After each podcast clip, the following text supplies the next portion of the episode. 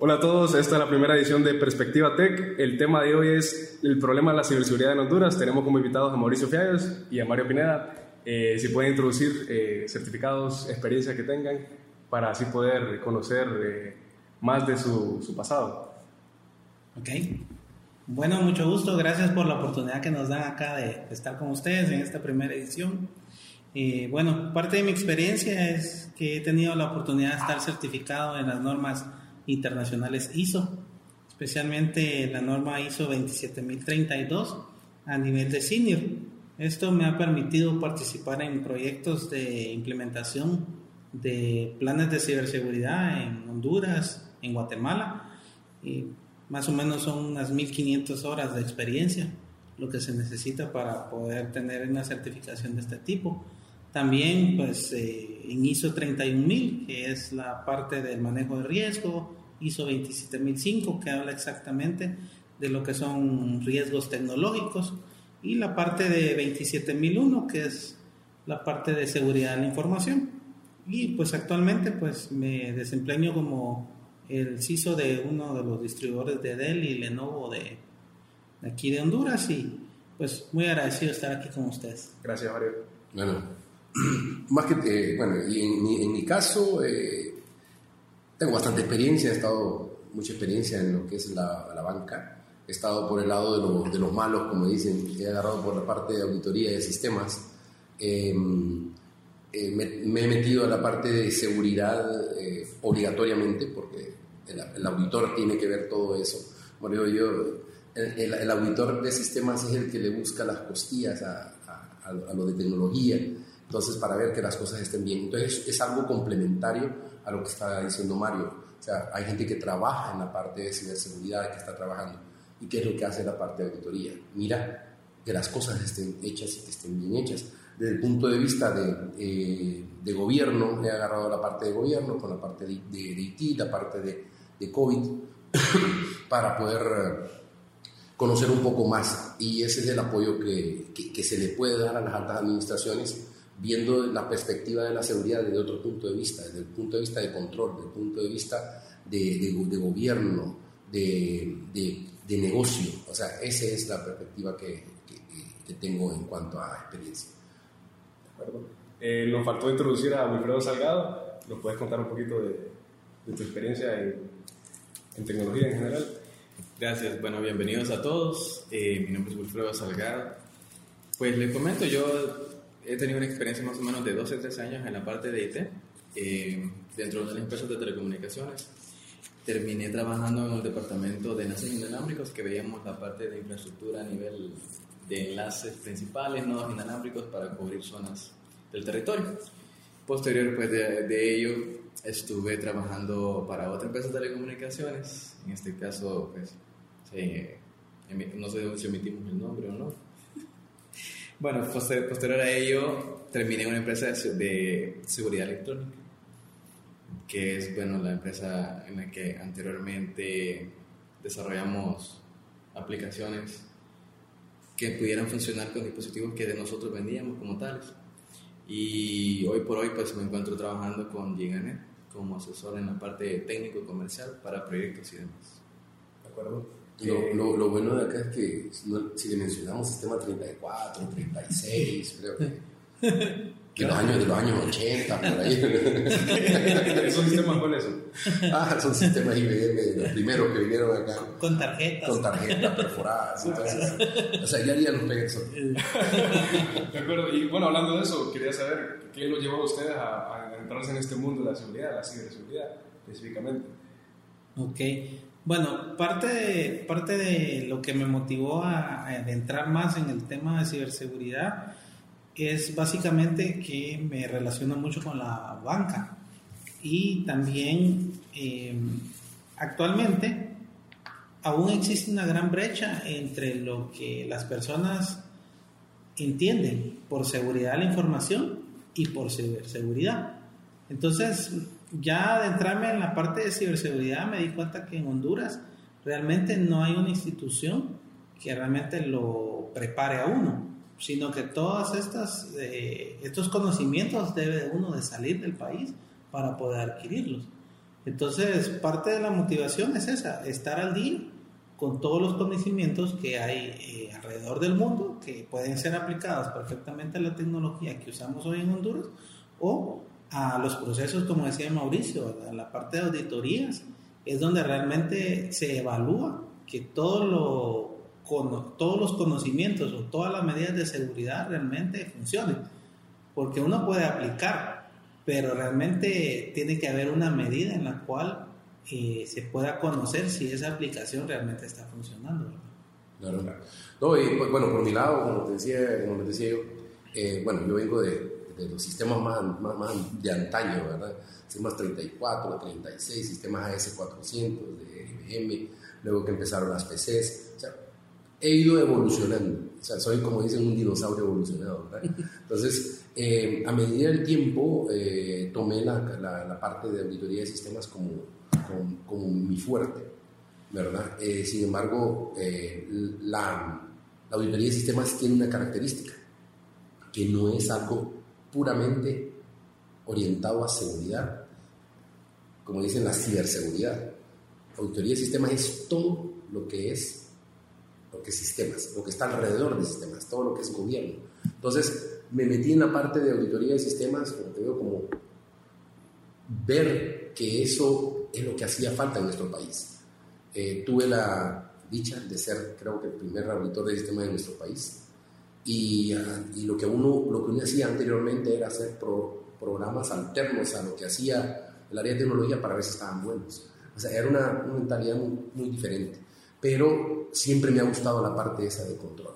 Y, y he tenido la dicha, como, como, como estaba diciendo anteriormente, que eh, me ha tocado formar personas en la parte de auditoría de sistemas también. Eh, ¿Por qué? Porque yo considero que eso es lo que hace falta en nuestro país, como decía Mario o sea, no tenemos una escuela, no, en la universidad no existe una carrera per se que diga auditoría de sistemas o que diga especialista en ciberseguridad. Entonces, eso nos volcó a nosotros a agarrar este, este, este campo. Entiendo. Bueno, nos entramos ya a la carne, por así decir, la conversación, ¿verdad? El tema principal, el problema de la ciberseguridad en Honduras. Eh, a medida que han pasado los años, yo que he estado en, en este ambiente tecnológico yo he visto y he escuchado a bastantes expertos, incluyendo ustedes, acerca de todos los problemas que hay en la ciberseguridad, de por qué no se implementa la, correcta, de la manera correcta, por qué no se, se, se, lanza de una manera en la que todos lo beneficiamos y, y, se reducen los riesgos, ¿verdad? Entonces, aquí tenemos un listado muy grande de los problemas. Podemos iniciar con el más grande que ustedes consideren que en lo que yo he escuchado pues puede ser la falta de conciencia de la gerencia. Eh, ¿Qué tienen que decir al respecto? Bueno, eh, adicional a la falta de conocimiento que hay por parte muchas veces de los profesionales, generalmente las gerencias eh, desconocen de esto. Entonces las gerencias relacionan el tema ciberseguridad como un costo, un gasto para la empresa. No lo ven como parte de la operabilidad de la empresa. Hoy en día nuestros sistemas computacionales realmente son el corazón de nuestras operaciones. El sistema financiero, un sistema industrial, todo se maneja en base a un sistema computacional o a dispositivos que interactúan entre sí para poder llevar eh, la información o cuidarla. Entonces, siempre la gerencia va a ver muchas veces como un costo o un gasto la inversión en ciberseguridad. Entonces, eh, muchas veces, de, hecho, dentro de los estándares, eh, parte esencial de poder continuar con auditorías, de poder implementar planes, es contar con el apoyo de la alta gerencia. Y sin él realmente no se puede continuar, no se puede hacer nada. Es más, un estándar le sugiere que si no tiene el, el acompañamiento a la gerencia, pues simplemente no continúe, porque realmente no, lo que van a hacer no va a funcionar. Por ahí lo veo yo. Fíjese que yo, todo lo que está diciendo Mario es muy correcto, muy correcto, y creo que todos lo hemos vivido, que es bien difícil eh, vender un proyecto de, seguridad a la alta administración. Eh, difícil en cuanto a que ellos no creen en eso, como decía. Y para todo proyecto necesitamos un sponsor, un patrocinador y quién más que la alta administración para poderlo conocer. Yo tengo una experiencia que lo cuento porque para, para que la gente lo mire. Nosotros íbamos a planificar con una institución que trabajé eh, implementar un, proceso, un, proyecto de continuidad del negocio. Resulta que cuando lo llevamos a la, al comité, a un comité, resulta que la persona que estaba ahí, la persona de más alto nivel, era una persona de 93 años.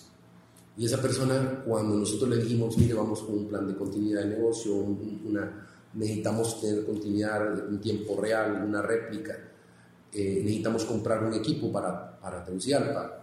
Y este equipo, el equipo que tenemos en Tegucigalpa, pasarlo a San Pedro, que era más pequeño. La persona automáticamente, por sentido común, dijo, ¿por qué tienen que ser diferentes? Necesito dos, igualito, uno en Tegucigalpa y otro en San Pedro. Porque no quiero después que me digan que todos se caigan porque no eran iguales. Entonces, por puro sentido común, la persona está dando el apoyo a, la, a, lo que son los proyectos de seguridad, en este caso de continuidad. Pero así es, a veces nos topamos con personas que son recias, son eh, herméticas a lo que son proyectos de seguridad, pero en otros casos sí encontramos gente que apoya, que conoce y que le, entiende, al, como dicen, al feeling de la, de, la, de la seguridad y la ciberseguridad y la tecnología. ¿verdad? Entonces, eso es lo que nosotros andamos, andamos buscando y en nuestros países, lastimosamente, no solo en empresas, estamos viendo a nivel de gobierno también. A nivel de gobierno, como decía Mario, no hay tenemos a, nivel de, de, sistema financiero una institución que rige ciertas cosas. A nivel de gobierno no, no se tiene. A nivel de empresa privada no se tiene. Entonces va a ser bien difícil que alguien venda un proyecto de, de ciberseguridad o un proyecto de seguridad o de continuidad va a ser bien difícil si no hay conciencia, si no hay cultura.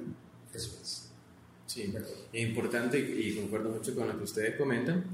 Eh, investigando, yo descubrí que tenemos como del 100% del presupuesto que tiene una empresa, únicamente se le designa un 27% para lo que es un tema de protección de la seguridad, ya de los datos o, física como tal. Eh, he platicado con amigos que de repente son jefes del sistema de X empresas y definitivamente ellos confirman, pues, hoy en día el tema de la protección de los datos, sobre todo con, con este tema del BI, es sumamente importante y todavía no existe esa cultura en que la gerencia, como ustedes lo mencionaban, quiera apoyar ese tema, porque para ellos es suficiente que esté en un gabinete, pues, y que esté resguardado y con una llave. Pero muchas veces ni siquiera para entrar a ese cuarto de equipos hay normas que permitan que otra persona ajena firme un libro o alguien más lo acompañe el mismo departamento de seguridad. Entonces sí, es una, una brecha que, que, sería perfecto o muy, muy bueno llenar. Exactamente. Entonces partimos desde que la gerencia no tiene un conocimiento adecuado al respecto. Entonces, naturalmente, los empleados tampoco, ¿verdad? Ahí entra un elemento muy preocupante. ¿Cuáles son los riesgos que puede tener una empresa cuando los empleados no están capacitados? Bueno, Realmente, eh, hablando en, en, base a estándares, parte de, de ellos nos, nos, invitan y nos piden la, lo que se conoce como la concientización eh, de las políticas. Porque, por ejemplo, a mí me ha pasado mucho cuando hemos tratado de, de mejorar la seguridad, donde uno tiene que socializar con todo el personal las políticas. De hecho, en instituciones financieras, y tengo una anécdota que, por ejemplo, en una institución que trabajamos, eh, se podía ver Facebook, eh, YouTube, eh, todas las redes sociales y Spotify. Y la, la, gerente de una agencia casi le dio un farto y fue grosera con el de porque le habían quitado Spotify. Entonces, esos son los cambios en los cuales al aplicar políticas uno se encuentra. La, la no eh, buena recepción de las personas en cuanto a la aplicación de políticas. Entonces, el, riesgo mayor siempre, en, la mayoría de aspectos de seguridad de la información o ciberseguridad, se tratan respecto a lo que se denomina el eslabón más débil, que es la persona. lo que, lo que estábamos hablando, ¿verdad? Como un error capa 8, ¿verdad? Sí. que es a nivel de, a nivel de usuario. Es la interfaz entre la, CIA y la computadora. La interfaz entre la CIA y la computadora. Entonces, Eh, ¿Qué pasa? Con una empresa, con una persona que sea reacia a los cambios, a las mejoras, eh, se podrán hacer grandes inversiones en tecnología, pero la aplicación va a ser nula o poca porque siempre la persona no va a querer darle cumplimiento a la política, que es parte de la base que, que rige las normas de seguridad. Así como dice Mario, como anécdota, imagínense venir, la seguridad a, todo punto de vista debe ser excluyente. En un inicio tiene que ser excluyente. ¿Por qué? Porque a veces nos topamos con eso que dice Mario. Hay gente que tiene acceso a todo, tiene derecho a todo. Entonces, como un principio de, como un principio de, de buscar la, eh, o sea, los proyectos de, como una estrategia de, seguridad, lo primero que hay que hacer es cerrar llaves. Entonces empiezan a cerrar llaves y ahí es cuando empiezan a respingar, como dice Mario. Entonces, a mí me tocó una vez, bueno, no me tocó a mí, pero sí es una anécdota muy chistosa, que empezó el jefe de seguridad a cerrar llaves. Empezó a cerrar internet, empezó a cerrar otro. ¿Y qué le dijo un alto ejecutivo de, de, Y es que usted paga el internet, Entonces, cuestiones de ese tipo. Entonces, eh, eso es, es, exacto, muy común. Entonces, eh, a veces el que más grita, el que come más como dicen en nuestros pueblos. a veces es, ese poder que puede tener la gente, no. Hay una política, como dijo Mario, pero esa política tiene un pero, excepto la gerencia, excepto tal cosa, excepto tal cosa. Cuando ya empezamos a hacer eso, entonces ya no es política. Tenemos, es uno de los principios básicos para poder empezar, y es como decía, las políticas. Y estas tienen que estar, estar respaldadas por un reglamento interno de trabajo. ¿Qué sucede si yo tengo política y en la política dice de que Mauricio tiene prohibido utilizar la computadora para hacer cosas personales? Hay una política. ¿Y qué pasa si en recursos humanos el reglamento dice se sancionará a las personas que incumplan una política de seguridad tecnológica? Si eso está en el reglamento interno de trabajo, usted está bien cuidado, porque usted va a poder despedir a una persona por ese incumplimiento. Pero si usted no, no lo tiene pegado al reglamento de trabajo, ¿qué sucede? ¿Por qué lo puede despedir? Por falta de confianza, por reestructuración, por lo que sea. Entonces, hasta que no hay un precedente, la gente no entiende. Entonces, esas son las cosas que uno tiene que ir viendo, la, la cultura, la concientización, que la gente entienda lo que es la seguridad. Y esa es labor, por ejemplo, de los oficiales de seguridad de una institución hacer cultura, hacer inducciones, empezar a preparar a la gente. Porque no solamente es que me, me, falle una clave, es lo que yo hablo también, porque existen otros métodos, otras cosas, errores que cometemos, como la ingeniería social. O sea, hablamos en público, sacamos nuestra computadora en el bus y empezamos a trabajar y todo el mundo ve lo que hacemos. O por sacar pecho empezamos a hablar de lo que. E, esas son las cosas que son parte de la cultura. De acuerdo. También eh, algo que yo he notado mucho es, em, por así decirlo, un divorcio de, eh, dentro de una empresa en los departamentos. Por ejemplo, siempre pensamos que solamente el departamento de tecnología es responsable de la seguridad. Y la gerencia o la gerencia financiera pues es la que da los recursos para poder implementar la seguridad. Pero por ejemplo, eh, yo lo que voy y trato de hacer siempre es eh, formar comités de tecnología que funcionan muy bien dentro de las instituciones financieras, es parte del cumplimiento, pero también en la, en la industria privada o en las pymes. ¿Por qué? Y lo que decía Mauricio, eh, a mí me ha tocado lugares donde ese divorcio entre lo que es la parte de recursos humanos, tecnología, existe de, tal manera que, por ejemplo, a veces llega un nuevo, un nuevo colaborador a la institución y pasan días para que le dé, por ejemplo, un usuario. Pero también no se sabe cuándo un colaborador deja de, ayudar en la, en la, organización y lo que pasa es que el usuario, el password sigue activo, los privilegios siguen activos. Eh, yo tengo una anécdota ya en, en, una institución financiera en el oriente del país y le voy a llamar Doña Amarillita. Doña Amarillita hace que como siete años dejó de trabajar en mi institución. pero doña Marita es de confianza. Entonces, cuando alguien se enferma, cuando hay que cubrir eh, vacaciones, llaman a doña Marita porque su usuario sigue activo. Entonces ella realiza todas las operaciones financieras porque es de confianza. Pero eso es una falta gravísima a la seguridad. ¿Y qué, y sucede?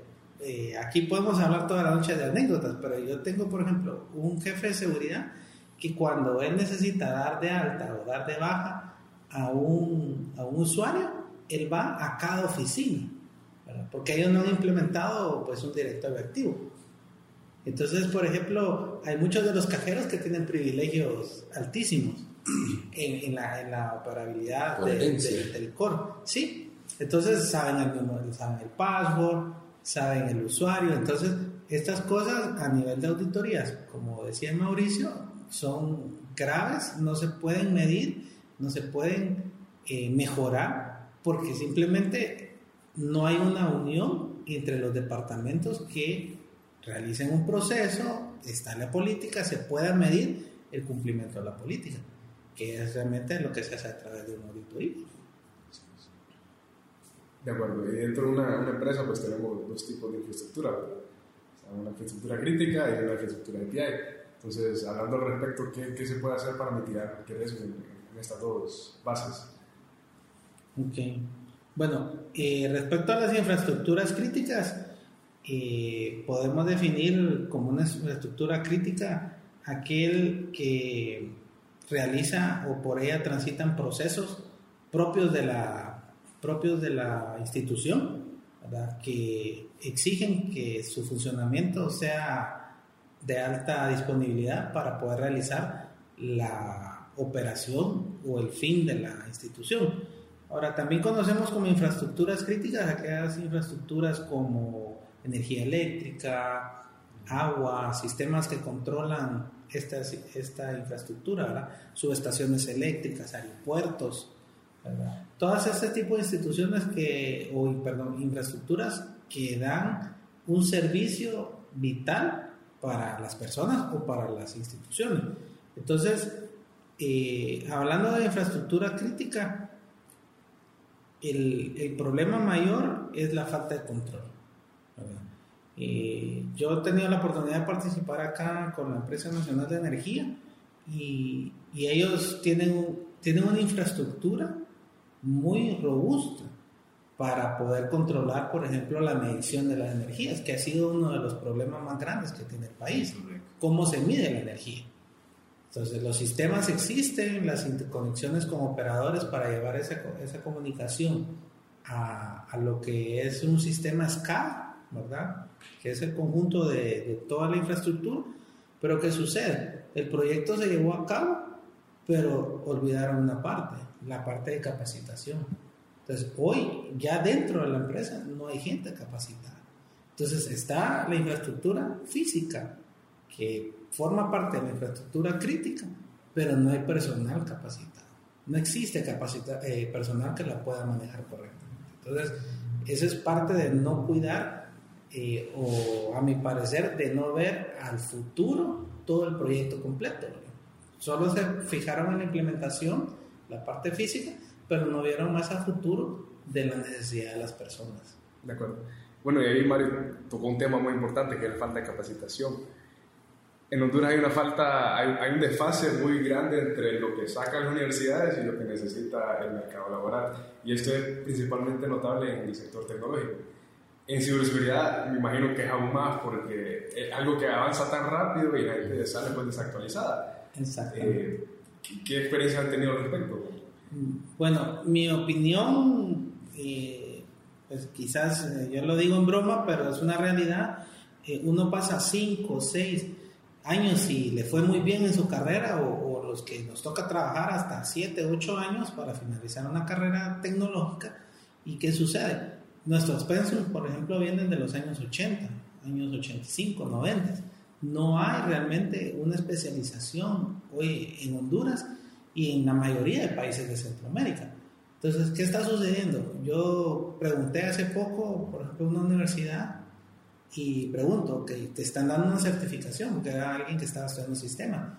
Y me dice, si yo quiero una especialización en una marca en sí de un proveedor, tengo que pagarla adicional a lo que ya paga en, su, en sus estudios, su colegiatura.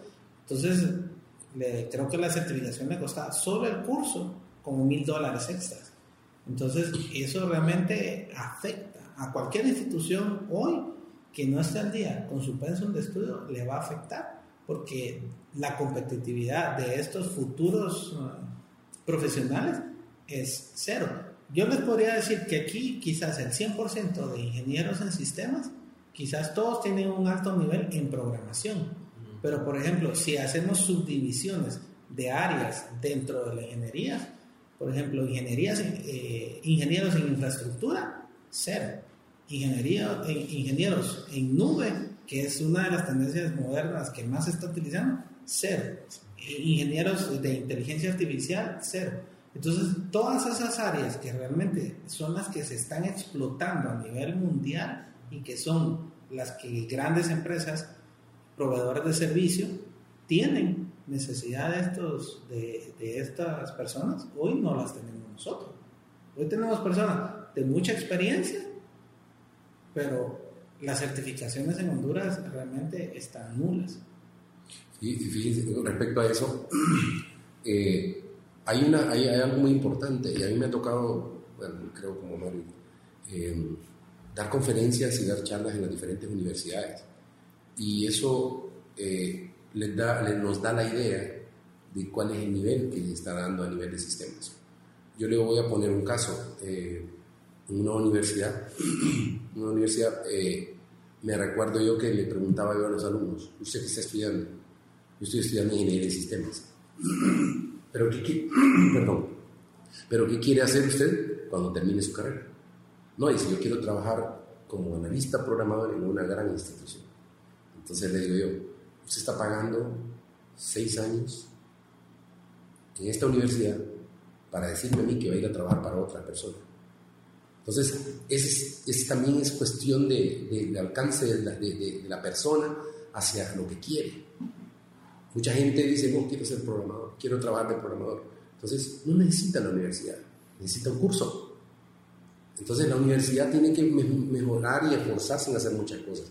Por ejemplo, hay otra universidad acá, como decía Mario, el pensum está, es antiguo o, o, fue hecho por personas que tal vez desconocían. Yo lo menciono desde el punto de vista de auditoría de sistemas. Venir y poner una clase de auditoría de sistemas y usando un marco de trabajo como, como COVID para, como, como punto de partida para hacer auditorías, como base para hacer auditorías.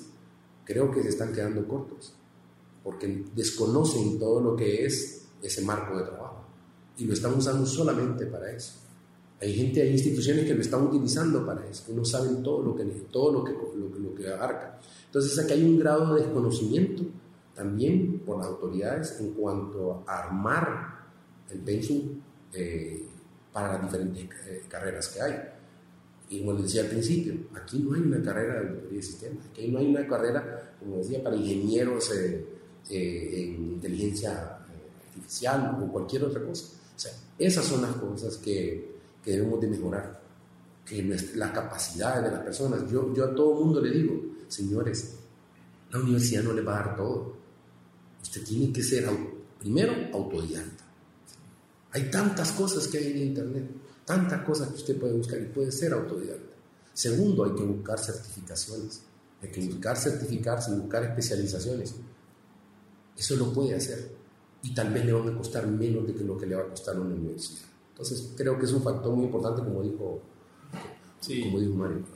Hoy, hoy por hoy, las certificaciones pueden asegurarle al empleador o a, o a la compañía que eh, necesita los servicios del profesional, pues que el profesional está al día con la mayoría de conocimientos de los estándares en los cuales está certificado o la tecnología que está certificado. Pero, por ejemplo, eh, volviendo al inicio, ninguna universidad en el país eh, ha pensado y se está moviendo, por ejemplo, como lo están haciendo grandes empresas como Microsoft, como Apple o como Google, donde ellas están dejando el factor titulación por el factor habilidad o certificaciones. Porque, por ejemplo, en Latinoamérica, si alguien no tiene un título universitario, ni siquiera es candidato a iniciar un proceso de selección. Y eso es uno de los grandes problemas que hay en nuestros países. La falta de titulación, por esos pensos tan arcaicos, por tiempos exagerados en la universidad. Hoy por hoy, eh, alguien que, que necesite o quisiera una de estas certificaciones de las cuales Mauricio y yo tenemos, no necesita estar cinco años en la universidad. Con dos, tres años de experiencia en el campo, más un estudio, más pasar un examen, recibe una certificación que es válida en todo el mundo. Un título de una universidad de nuestro país no es válido en todo el mundo. Una certificación de esta es reconocida y validada en cualquier parte del mundo. Entonces ahí es donde realmente las instituciones educativas de Honduras deberían de pensar en que el mundo ya no requiere de títulos, requiere de habilidades y conocimientos frescos, porque tal vez quizás lo que usted estudió este año, el otro año ya cambió. Por ejemplo, hoy se necesitan eh, especialistas en interpretación de datos. Eh, eh, en Honduras se maneja el famoso Big Data, o en el mundo, por así decirlo, pero cuando van y le quieren explicar a alguien de Big Data, lo que hacen es una presentación de PowerPoint. Ya los clientes ya no quieren presentación, ya quieren que usted agarre una base de datos, que agarre una tabla, que, que saque o explote esos, esos datos y que le muestre una gráfica o le dé un KPI que le demuestre algo. Pero una presentación no. Y, por ejemplo, yo hace dos semanas realicé una auditoría y le preguntaba a la persona que me acompañó, ¿usted vio en la universidad esto? No, nunca. Todo lo, que todo lo que están hablando es nuevo para mí. Entonces no podemos sacar ingenieros de la universidad con títulos bonitos pero sin experiencia. Y también el campo laboral hoy exige que tengan menos de 25 años, que tengan experiencia, que tengan maestría que tengan su licenciatura, ¿verdad? Entonces, estamos en, ese estilo y encoge. Eh, con respecto a eso, eh, hablando de las certificaciones, solo para, ponerte un, para poner un ejemplo, eh, ahorita, hoy creo que estábamos viendo lo de Forbes, ¿verdad? Que hay 10 de las top certificaciones que hay en el mundo. hay certificaciones ahí que en Estados Unidos te están pagando alrededor de 120 mil dólares al año. Certificaciones que están al alcance de nosotros aquí en Honduras, que se pueden tomar. Y como dice Mario, tres, con dos años o tres años de experiencia, más estudiar y recibir, recibir los cursos y estudiar, ya con eso tú tienes para poder decir voy a ir a Estados Unidos. Si hablas muy bien el inglés, tienes la capacidad y, son 120 mil dólares al año. O sea, es un, estamos hablando de 10 mil dólares mensuales. Y son de las certificaciones que Mario y yo tenemos. De las que tenemos. Lastimosamente estamos en Honduras. me siento muy identificado con lo que han estado mencionando. Porque yo pienso y tengo un punto de vista que eso viene desde el colegio. Desde que usted está ya en sus últimos años. Porque cuando usted coge un, en aquel entonces un bachillerato en ciencias y letras, un bachillerato en computación, al final usted termina saliendo igual, sin saber nada. Si hubiese esa semilla, si le sembraran esa semilla en la que le dicen, ok, cuando tú te gradúes, si quieres seguir en la universidad con una ingeniería, sepa que hay esto y esto y esto y esto. O sea, está la parte de redes, está lo que usted mencionaba es muy importante. Y el tema de certificaciones, yo creo que yo lo he visto eh, como, soy como un espejo de eso, pues, porque he logrado estar en posiciones que gracias a ciertas certificaciones que yo tengo, ha sido como el plus que me ha permitido estar ahí, por encima de tal vez gente que tiene tal vez mayor reconocimiento académico, cuestiones así detrás. Y, y sí, el hecho de, de, la herramienta del BI, hoy por hoy el análisis es muy importante porque gerencialmente les permite tomar decisiones en tiempo real sin necesidad de estar viniendo cada semana a una reunión para saber lo mismo que perfectamente podían adelantarse con, con el análisis de datos. Yo, yo solo quería contar como que un chiste, ¿verdad? Por ejemplo, que Mario estaba hablando de los, la pomposidad que le ponen al nombre de, de las carreras y todo eso. Está como me le diga, mire, usted se graduó ahorita en especialista en desplazamientos verticales.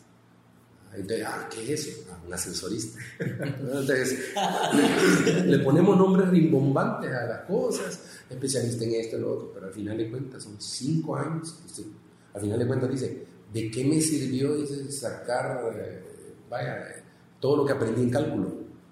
¿O de qué me sirvió todo lo que aprendí, eh, todo lo que aprendí, por ejemplo, en ambiental? O sea, cuestiones de ese tipo. Claro. Entonces creo que hay que ir evolucionando, hay que mejorar la parte Sí, de claro, definitivamente. Y, y ya hablando como instituciones que le falta este, este empuje, este conocimiento para, para que las personas salgan preparadas, creo que el mayor ejemplo es el gobierno.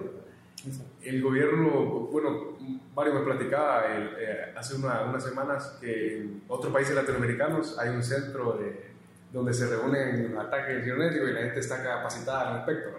Aquí no tenemos eso.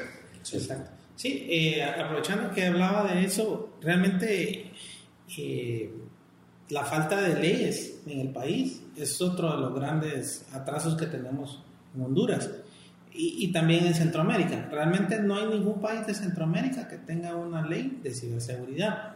Siempre se malinterpreta las leyes de ciberseguridad con otra, otros tipos de leyes que lo que, que quieren hacer es pues amordazar lo que las personas pues comentan en redes sociales, ¿verdad? O creo que le dicen leyes contra el odio, el repudio o algo así.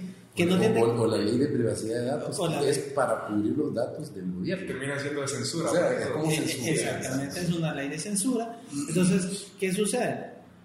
Eh, volviendo a usar la palabra que usamos anteriormente, hay un divorcio entre los colegios de profesionales o organizaciones de profesionales de seguridad de la información con el gobierno o, por ejemplo, donde se emiten las leyes, que es el Congreso.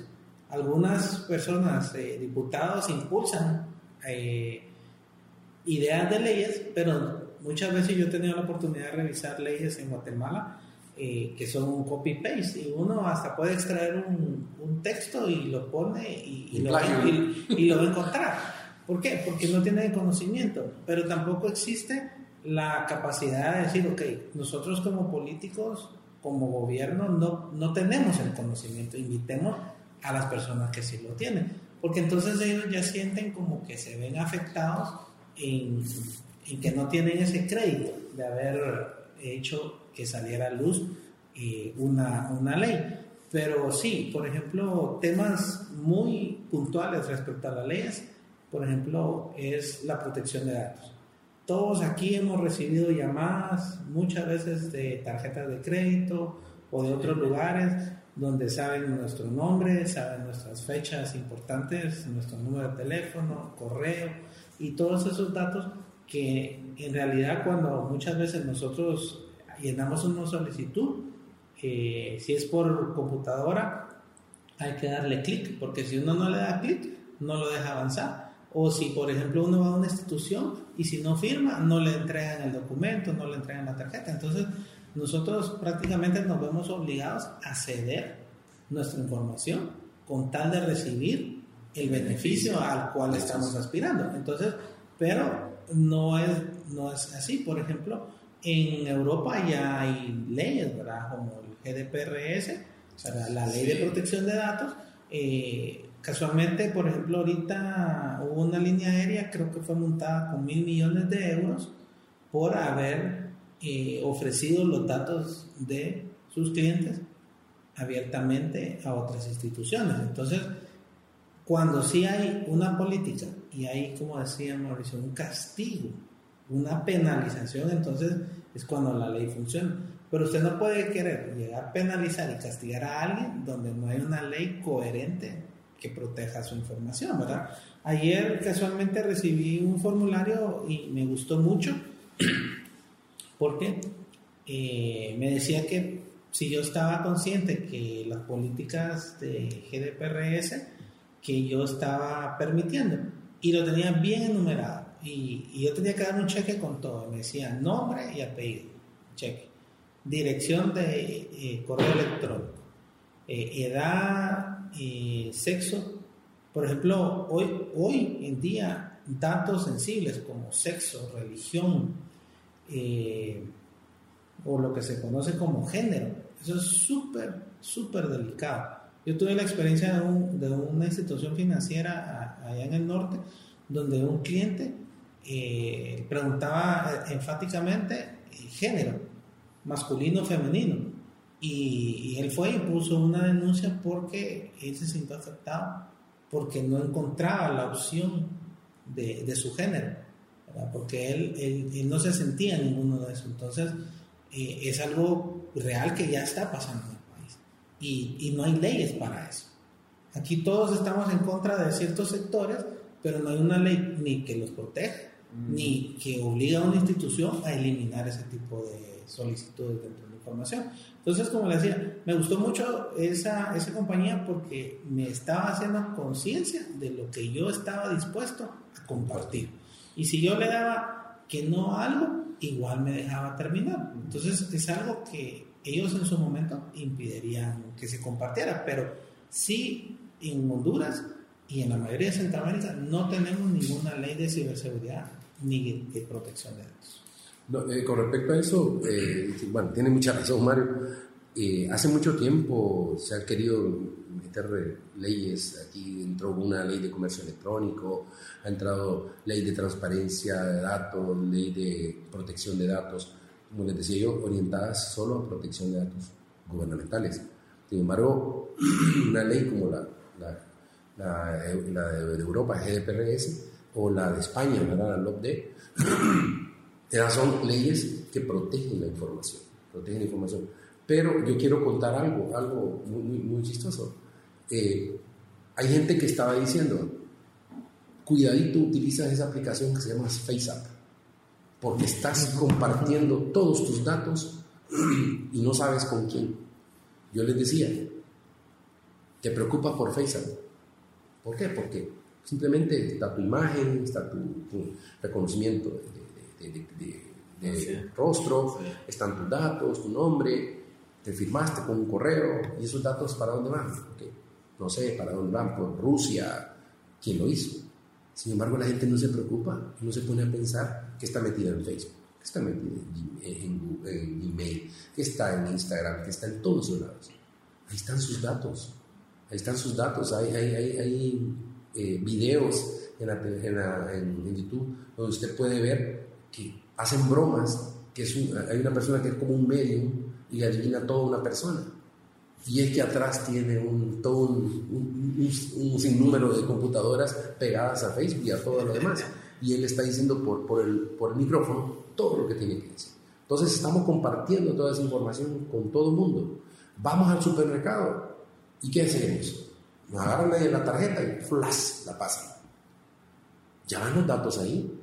Ya la, el supermercado ya tiene mis datos. Ajá, y hay leyes que dice estándares internacionales como el PCI DSS, donde le dice que, que cualquier institución que trance, almacene, custodie o, transfiera o, eh, eh, datos de tarjetas de crédito tiene que estar amparado, o sea, bajo esa ley, tiene que estar certificado. Y aquí todo el mundo, aquí todo el mundo le agarra la identidad y se le escanea, le agarra el otro y se le escanea. Entonces es lo que, le dice, lo que dice Mario, hemos abusado todos esos datos y de repente es que usted escucha Dice que le hablamos de tal lado, o le hablan a su hermano, o le hablan a su mamá. ¿Por qué? Porque todo eso está ahí. Lo consiguen y lo cruzan con Facebook, lo cruzan con LinkedIn, lo cruzan con todo. Y al final tenemos que una inteligencia social, podría decir yo, ¿verdad? Para, para, poder, para poder diversificar negocios. ¿Cuál es un negocio, por ejemplo, que tuviera un supermercado, para decir? Solo imagínense cuántas tarjetas de crédito pasan por ellos. Ellos, venden, venden, venden. Pero puedo vender la base de datos de todas las tarjetas que han pasado por mi supermercado. Y que me den, vaya, 100 mil dólares por, por esa base de datos. Ya el dinero que entró. Y el remate le dice, no va a dejar los centavitos. pero, pero, a eso voy. Como no hay leyes, no hay leyes, nuestra información está a, a merced de todo el mundo. Y solo quiero hacer un, paréntesis. Y nos como les digo, nos preocupamos.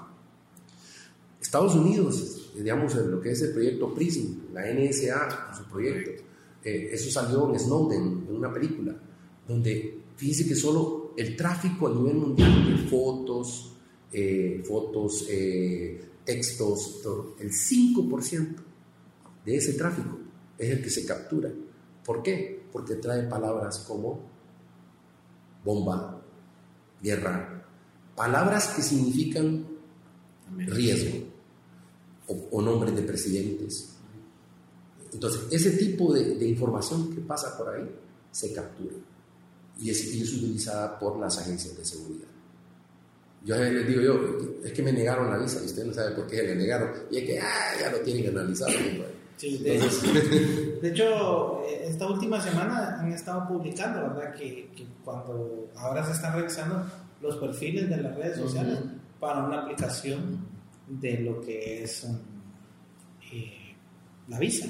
Y ahí también podemos ver componentes tanto de lo que un país puede llamar como seguridad nacional contra leyes mordaza pues porque también se critica a los gobernantes, Se critica lo que está sucediendo, por ejemplo, hoy el tema de inmigración, el tema, por ejemplo, de, del racismo dentro de estos países, aún dentro de nuestra sociedad, se ven esos casos, ¿verdad? Hoy peleamos pues por colores políticos, por, por ideologías, entonces todo eso se ve enmarcado en que los datos, como no están protegidos, pueden usarse pueden usarse en contra de una persona o a favor de una o una institución, ¿verdad? Entonces, de lo que hablaba Mauricio también, eh, no solamente es tener la, la, ley por tenerla, es, por ejemplo, cómo la vamos a aplicar, cómo la vamos a socializar. Igual que en una empresa, la ley a nivel nacional se tiene que socializar y cómo se va a medir. Entonces era el tema de que habíamos hablado. Por ejemplo, Honduras o la mayoría de, países carece de un CERT. Que es un centro para poder reaccionar a estos ataques, donde se pueda realmente controlar o donde estén representados unidos instituciones de gobierno, instituciones financieras ¿verdad? y otros entes, por ejemplo, como la Empresa Nacional de Energía, la empresa de de agua, empresas portuarias. Por ejemplo, hoy en día han habido ataques a, puertos donde se ha cancelado todas las operaciones de los, de los cargueros, montacargas, cómo llegan los barcos, cómo salen, porque todo está en un centro de cómputo. Entonces todas las operaciones se paran. Entonces esa es una estructura, estructura crítica porque se para el ingreso de impuestos, el ingreso de mercadería. Perdón. Entonces, ¿quién cuida eso? Porque no solamente de, ya, ok, ya tenemos una ley, bueno, ahora ¿quién, monitorea eso?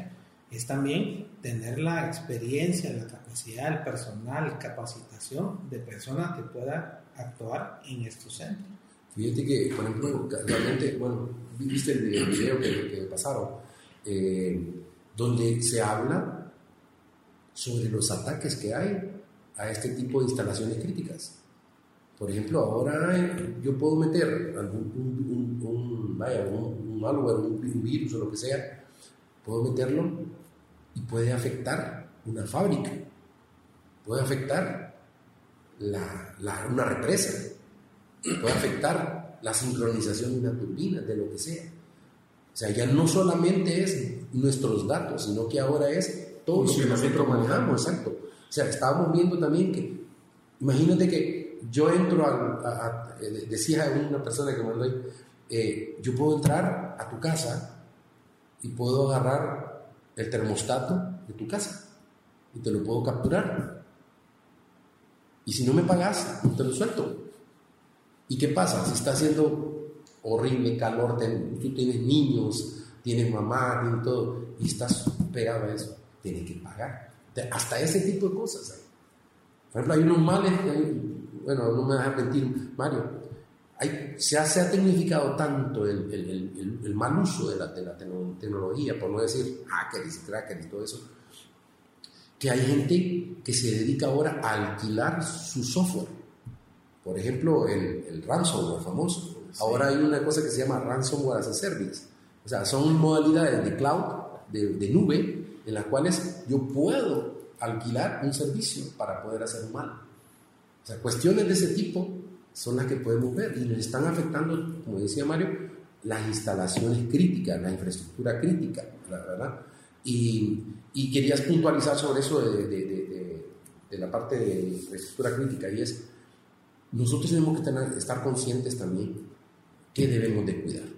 No es, todo lo que, no es todo lo que se tiene que cuidar. Debemos de estar conscientes qué se debe cuidar.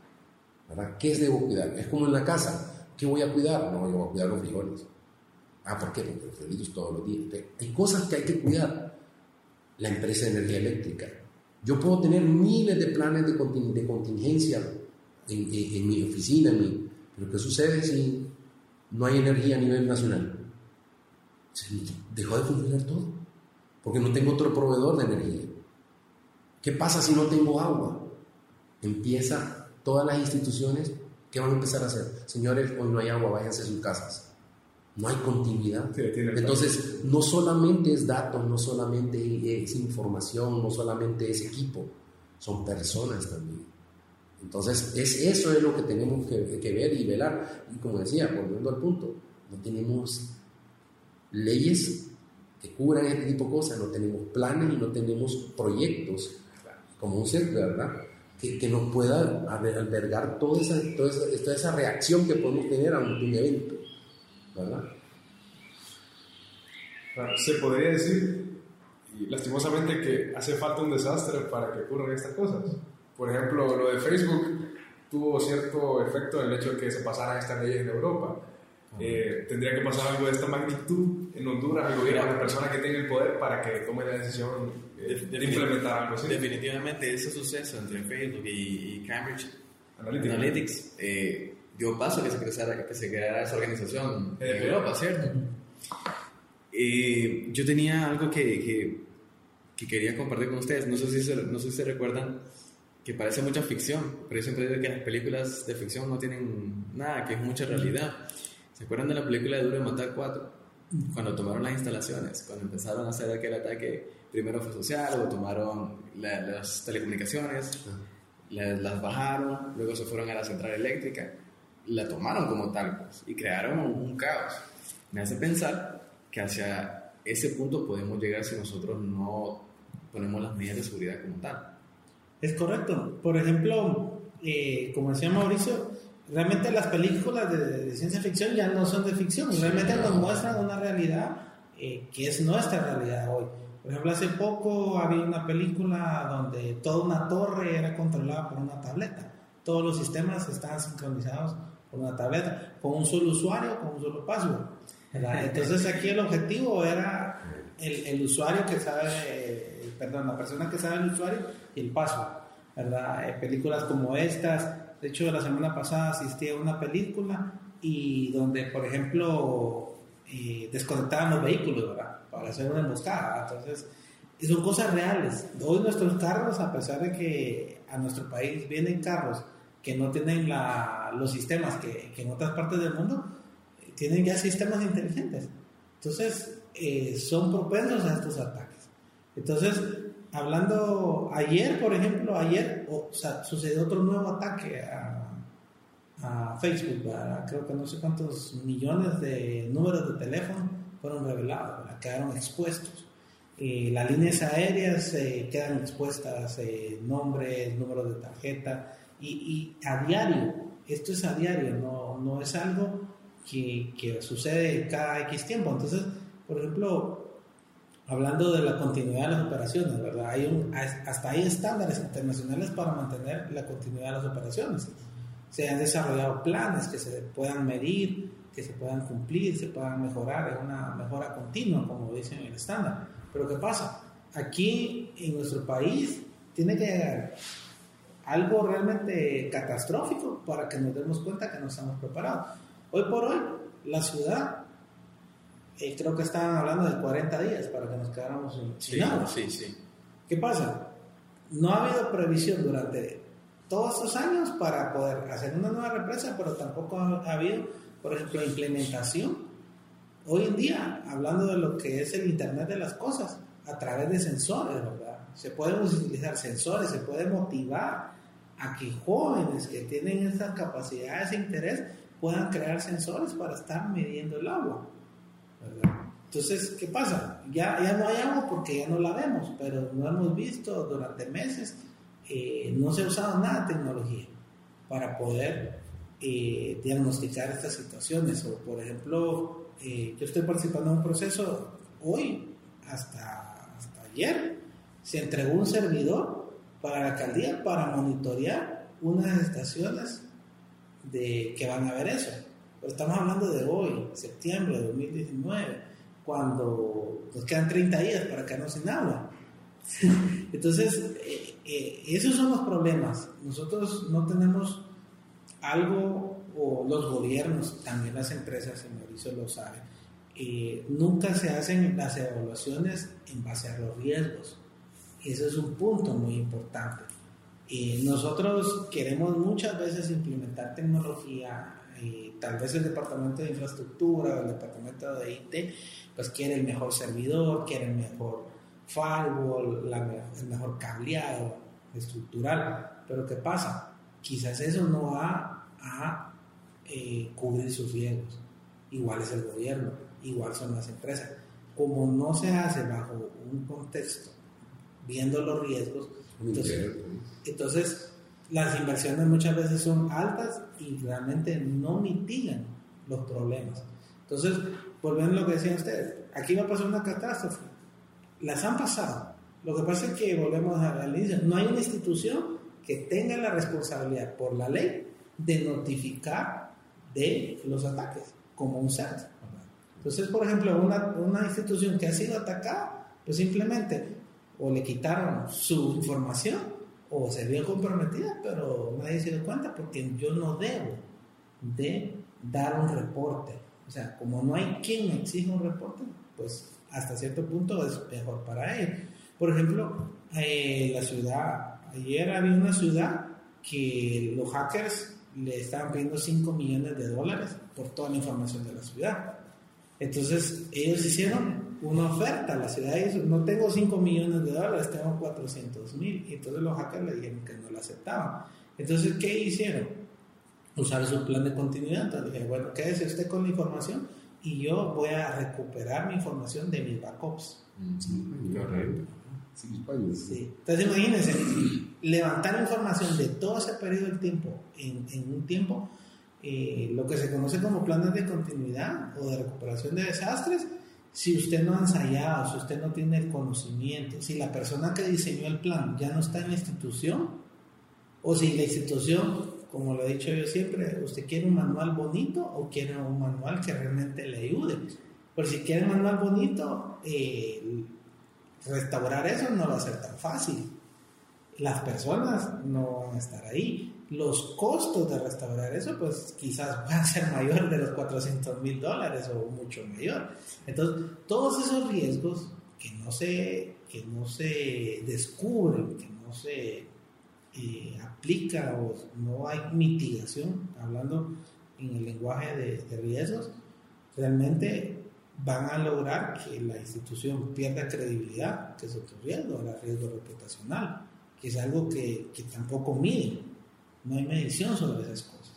Fíjate que, pues, hablando de ese tema, el problema también está, volvemos al punto, que es cultura, porque, como dice Mario, a nivel de gobierno, no hay iniciativas. Entonces, si no hay iniciativas es por dos cosas. ¿Por qué? Porque no hay plata, por negligencia o porque no sé. Por tres cosas. Entonces, ¿qué, ¿qué sucede con estas instituciones? Se trabaja como en silos. Cada quien, cada institución gubernamental trabaja en silos y cada quien defiende su pellejo.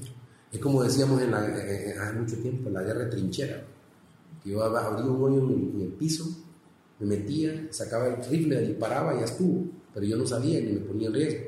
Entonces, creo que aquí es una, un trabajo conjunto, un trabajo de todos, un trabajo integral. O sea, aquí vuelvo a lo mismo, ¿qué pasa si nos quedamos sin agua? Es un riesgo. Y es cierto, estamos hablando de ciberseguridad, pero la ciberseguridad se viene hasta acá también. O sea, son personas. ¿Qué tal una pandemia?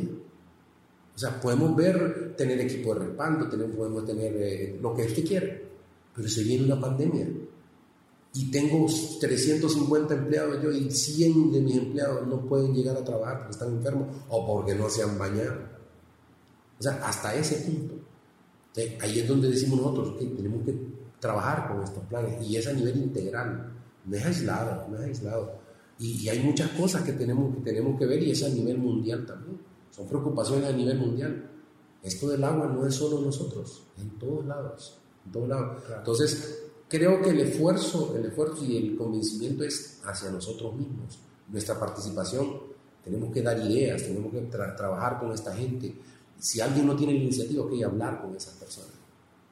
No puede ser de que yo, por ejemplo, este, venga yo, esté en una institución y esté trabajando yo en poner todos los equipos de cómputo habido y por haber, habido y por haber, pero al final de cuentas esto soy una isla. Soy una isla. Yo he trabajado a, nivel de, de, gobierno en algunas instituciones así como consultor y he visto que hay una institución, bueno, no lo voy a decir, pero hay una institución que usted va a un lugar, tiene un equipo, va a otro lugar, tiene otro equipo, va a otro lugar, tiene otro equipo. Entonces, no se preocupan por eso. ¿Por qué? Porque cada quien defiende su pellejo. Yo soy el importante y yo tengo que velar por mi beneficio. Entonces no se ponen de acuerdo. ¿Por qué? Porque si no pierden el poder. Entonces hay muchos factores aquí, como le digo, siempre digo eso, la ignorancia causa oposición. Entonces, entre más nosotros nos, eh, no conozcamos sobre el tema, nos vamos a negar, nos vamos a poner reacios al cambio, pero tenemos que trabajar primero, la cultura, estudiar, preparar mejor a la gente, cuestiones técnicas, prácticas, o sea, para poder mejorar eso. Y como digo, no solamente es sistemas, o sea, seguridad es todo, es todo. Entonces, muy válido lo que dice, lo que dijo Mario, ¿verdad? Claro, y bueno, ¿qué podemos hacer específicamente para solucionar esto? ¿Qué podemos empezar por centros de capacitación, por ejemplo? Eh, por ejemplo, ¿qué, ¿qué, tendría que hacer el gobierno para que se abran estos centros, para que tengamos eh, certificadores que tengan la capacidad necesaria para enseñar a otras personas? ¿Cómo podemos empezar desde, cero? Solo, solo, quería tocar el tema por rapidito, así, para darle chance. Yo, cuento una, yo siempre cuento una anécdota con respecto a eso. Yo me recuerdo que yo trabajé en una institución que durante dos años les estuve diciendo, señores, señores, hay que hacer esto, hay que hacer un plan estratégico, hay que trabajar en esto y lo otro. Dos años. Vinieron estas personas y se fueron a un curso a Sudamérica y allá les hablaron de un plan estratégico. Hasta que lo vieron en otro lado, vinieron a hacerlo. O sea que no, nosotros no somos profetas en nuestra tierra, nadie es profeta en su tierra. Entonces, tendría que venir alguien hablando bonito, como estamos hablando antes de, de, de esto, tiene que venir alguien a hablarle bonito, hablar en inglés o hablar de otra forma para decirle lo mismo que le podemos decir gente hondureña. Lo mismo. Y la otra es la credibilidad. ¿Por qué no creen en nosotros? ¿Por qué no creen en nosotros? Porque uno, desconfían del sistema educativo. Desconfían de que una persona tenga la capacidad de ir a prepararse fuera o, o tener esos conocimientos. O sea, no confiamos en nosotros mismos. Aquí tenemos gente muy buena, muy buena en Honduras, muy buena, que puede agarrar esos proyectos, como le decía. En una iniciativa de hacer un centro tiene que surgir primero de una persona con el sponsor del, del, alta, del gobierno o de la alta administración del gobierno, así como de la institución, con el, con, el compromiso de todos para formar una institución de este tipo, para hacer frente a todo este tipo de problemas. Pero tiene que haber una iniciativa y lo otro empezar a creer en nosotros también empezar a creer. Yo, solo voy a poner un ejemplo, muy práctico. Mire el proyecto 911. No, yo no soy partidario de ningún gobierno ni nada, pero solo miren. Todo el mundo escuchaba en las películas 911 a sus órdenes. ¿Cuál es la emergencia? Eso lo escuchábamos en las películas y lo mirábamos. Aquí es una realidad. Bueno, al punto que me dijeron la vez pasada, vaya, mire, probemos, me deme su número de placa. No, hombre, no le doy mi número de placa. ¿Y qué? Usted solo pone el número de placa y sabe dónde está usted, dónde anduvo, por todas las cámaras que hay. O sea, hay una tecnología detrás de todo esto. Tenemos esa tecnología y hay planes para recuperar esa tecnología, pero para otras cosas, ¿no? Entonces tenemos, tenemos, el, eh, o sea, tenemos la gente con conocimiento, tenemos la infraestructura también para poderlo hacer. Los integradores. sí, pero quería, quería tocar ese tema, ¿verdad? Para que... Sí. Bueno, quizás solamente creo que habíamos dejado pendiente un tema en problemas hablando de las cinco entidades, ¿verdad? eh, como discutimos tras bastidores, eh, hablamos, muchas veces el mayor problema es que la gente no comprende lo que es la ciberseguridad. Eh, lo confundimos con seguridad de la información, ¿verdad? Seguridad de la información, pues la información puede ser eh, lo que es un medio, medio escrito, ¿verdad? Y ya cuando hablamos de ciberseguridad, pues hay otras, otras um, entidades y pues las voy a volver a enumerar. Pues primero el Internet, ¿verdad? Hoy ya no hacemos nada sin el Internet. Todos estamos conectados al Internet y todos navegamos. También las aplicaciones, ¿verdad? Hoy todos usamos un sistema operativo, usamos una aplicación, nuestros teléfonos, y, a través de eso nos comunicamos. También, por ejemplo, las personas. Eso, sin personas no puede haber ciberseguridad. ¿verdad? Y también la parte de las redes interconectadas. Hoy, y yo no puedo decir, yo solo tengo la red de, de la oficina, la red de mi casa. Yo voy y interactúo con otra red. Y también pues los dispositivos interconectados, ¿verdad? Eh, hoy tenemos el Internet de las Cosas, nos conectamos de un celular, pues estamos conectados con la computadora, con un router, con un switch. Entonces, eh, definir bien que la ciberseguridad es entregar seguridad o aplicar seguridad a cada una de esas entidades porque como dijimos en, algún momento, eh, el, oficial de seguridad pues quiere que las políticas se apliquen en su departamento, pero por ejemplo el de infraestructura, él solo ve por su departamento y él quiere lo mejor. Y él, para él aplicar políticas o seguridad a su firewall, a su, a su, a su red, a su servidor, para él está bien, pero el resto no le interesa. Entonces, si estamos, eh, no estamos unidos en eso, es difícil aplicar ciberseguridad en una institución o en a nivel de gobierno.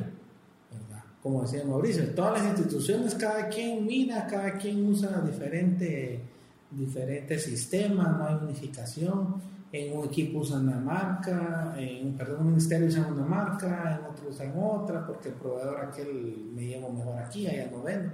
Eh, cosas tan macros no pueden dejarse así a la deriva. Entonces, y lo que hablamos, ¿cómo podríamos nosotros ver eso? Yo pienso que desde el colegio tiene que haber una transformación en el pensum de estudios.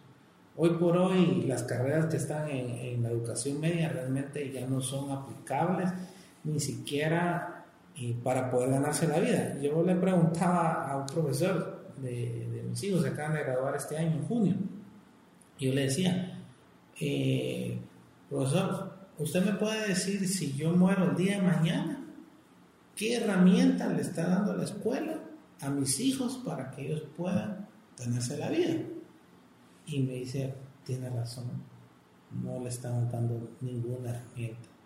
Hoy a puras penas saben usar la computadora, las redes sociales, pues ya todos lo saben usar, pero a puras penas saben usar ofimática, eh, no tienen ningún conocimiento técnico, por ejemplo, en cómo reparar un dispositivo, no, no existe esa, esa parte en la educación.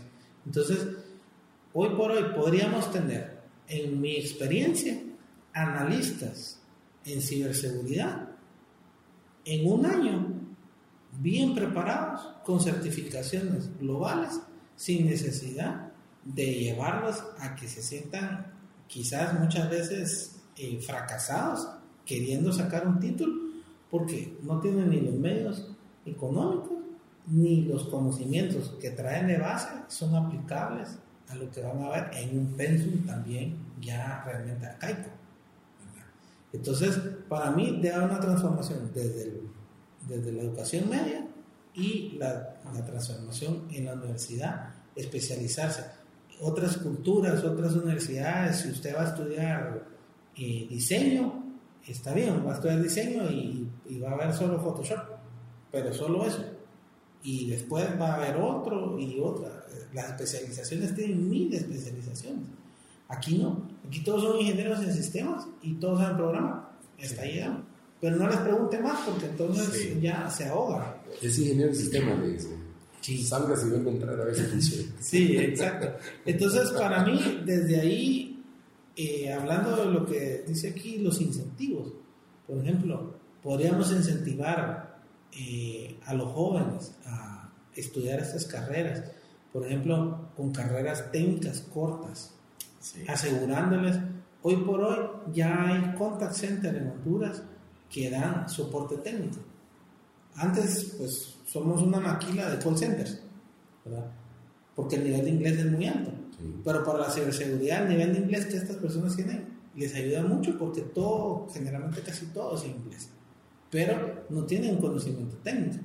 Entonces, si agregáramos el conocimiento técnico más el nivel de, de idioma, realmente podríamos tener contact center que pudieran hoy estar dando soporte técnico y mejorando el nivel de ingresos de las personas. Entonces, eh, en otras culturas, un analista de ciberseguridad, como lo digo, en 12 meses, que, que ya hay programas que están probados y que realmente existen, pueden ganar hasta 75, 80 mil dólares para iniciar. No, estamos hablando ni siquiera con alguien de experiencia, estamos hablando con alguien de experiencia pues, arriba de los 100 mil dólares. Pero imagínense jóvenes, hoy que nosotros agarráramos un joven que después de su bachillerato, que ya sea en computación, por así decirlo, o en infraestructura, durante un año le demos certificaciones, que un joven de una zona peligrosa pudiera ganar mil dólares, como mínimo. O sea, ¿cuántos jóvenes estaríamos rescatando de, ir y ser ayudante de un bus sin desmeritar eh, a estas personas? Pero a eso es lo que nuestros jóvenes tienen acceso hoy, quizás es ser ayudante de un bus, ¿verdad? Entonces vemos que hay una gran brecha que se puede cubrir con tan solo el incentivo del gobierno.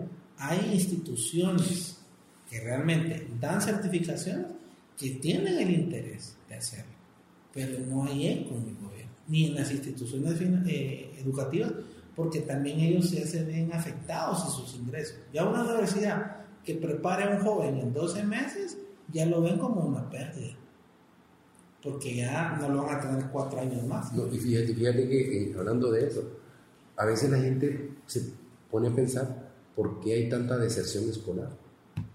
Y la gente piensa, no, por un problema, por esto, lo achacan muchos problemas. Sin embargo, el joven ahora entiende, capta muy rápido y dice, eso me aburre. Y ahí está lo que dice Mario. Si yo le pusiera una carrera técnica, algo que él sabe que le va a dar frutos en el, en el corto plazo, esa persona se interesa más. Y tendríamos mucho mejores profesionales, tendríamos gente más enfocada en lo que ellos quieren hacer. Entonces, igual, eso es un efecto, lo alejaríamos de muchas cosas, lo prepararíamos.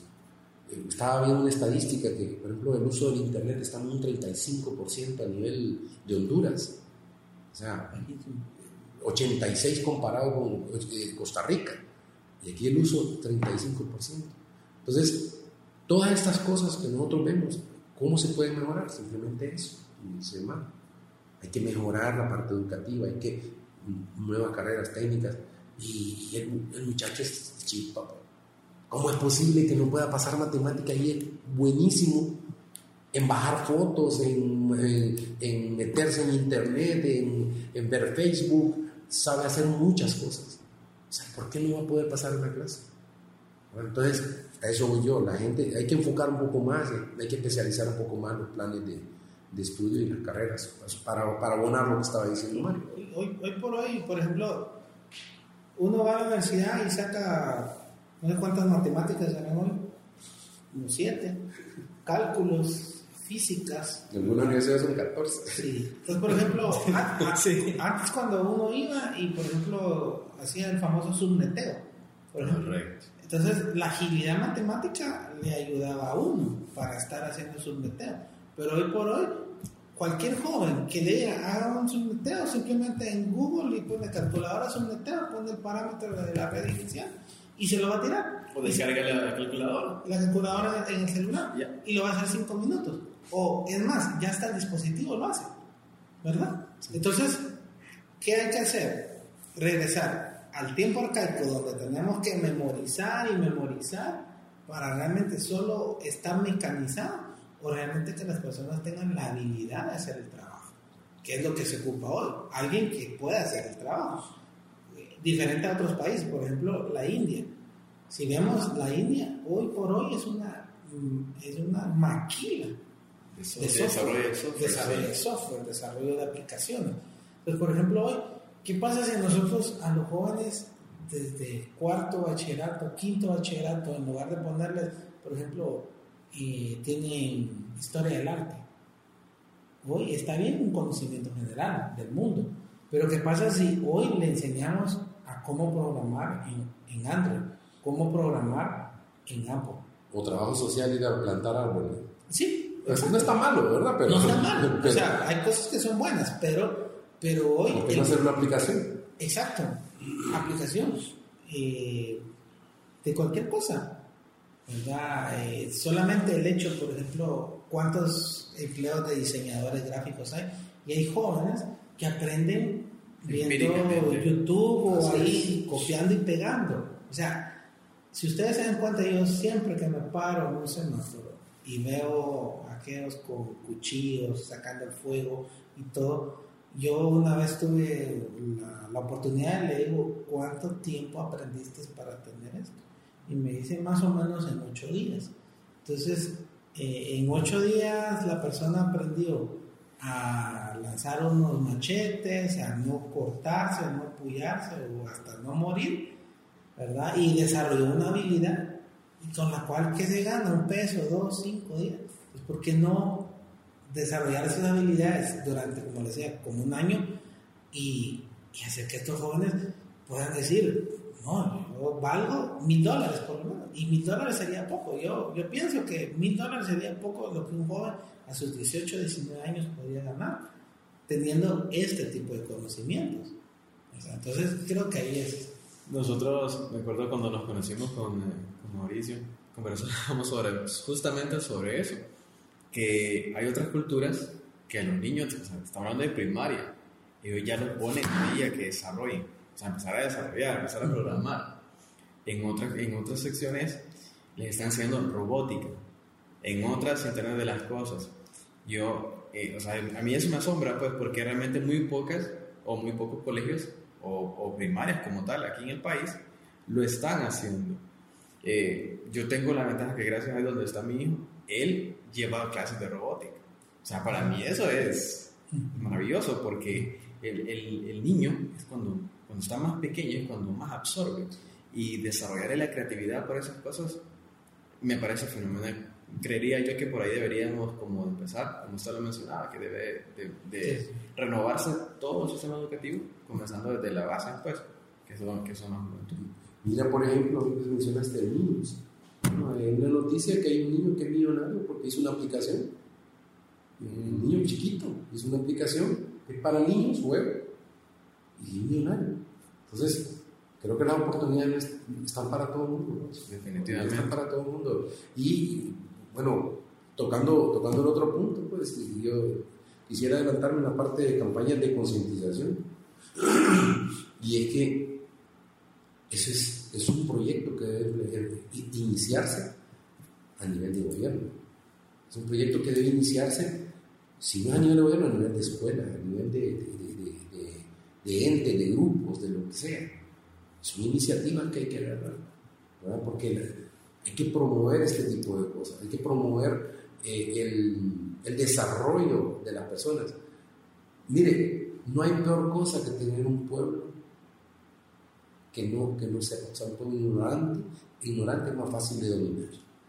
O sea, no soy, yo no soy ni el lado ni el otro, sino que simplemente considero que una persona que tiene mucho conocimiento, muy difícil va a caer en otras cosas que no es, eh, que no es vaya, eh, lo bueno. Eh, los muchachos son muy inteligentes. O sea, menospreciamos a los muchachos nosotros. Ellos ya saben muchas cosas. Entonces hay que aprovecharlo y como le digo, esas campañas tienen que salir de todos los sectores, de todos los sectores. ¿verdad?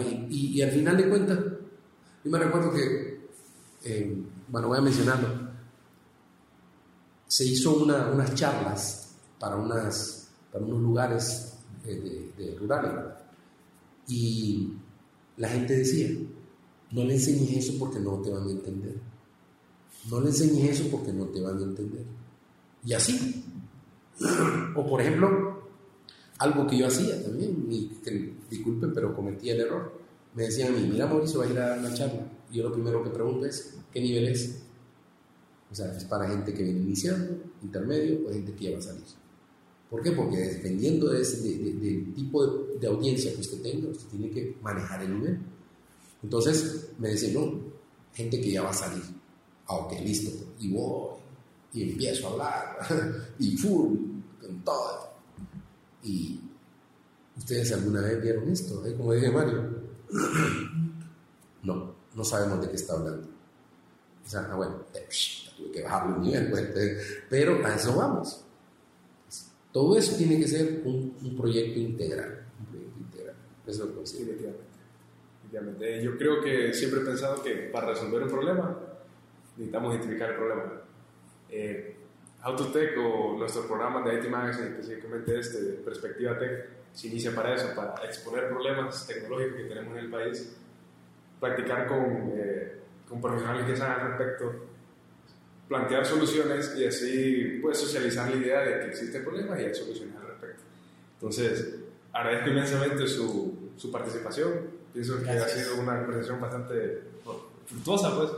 Eh, voy a presentarlo otra vez, Mario Pineda, Mauricio Fiagas y Wilfredo Salgado, su presentador Mauricio Carías. Esta ha sido la primera edición de Perspectiva Tech, lo esperamos a la próxima.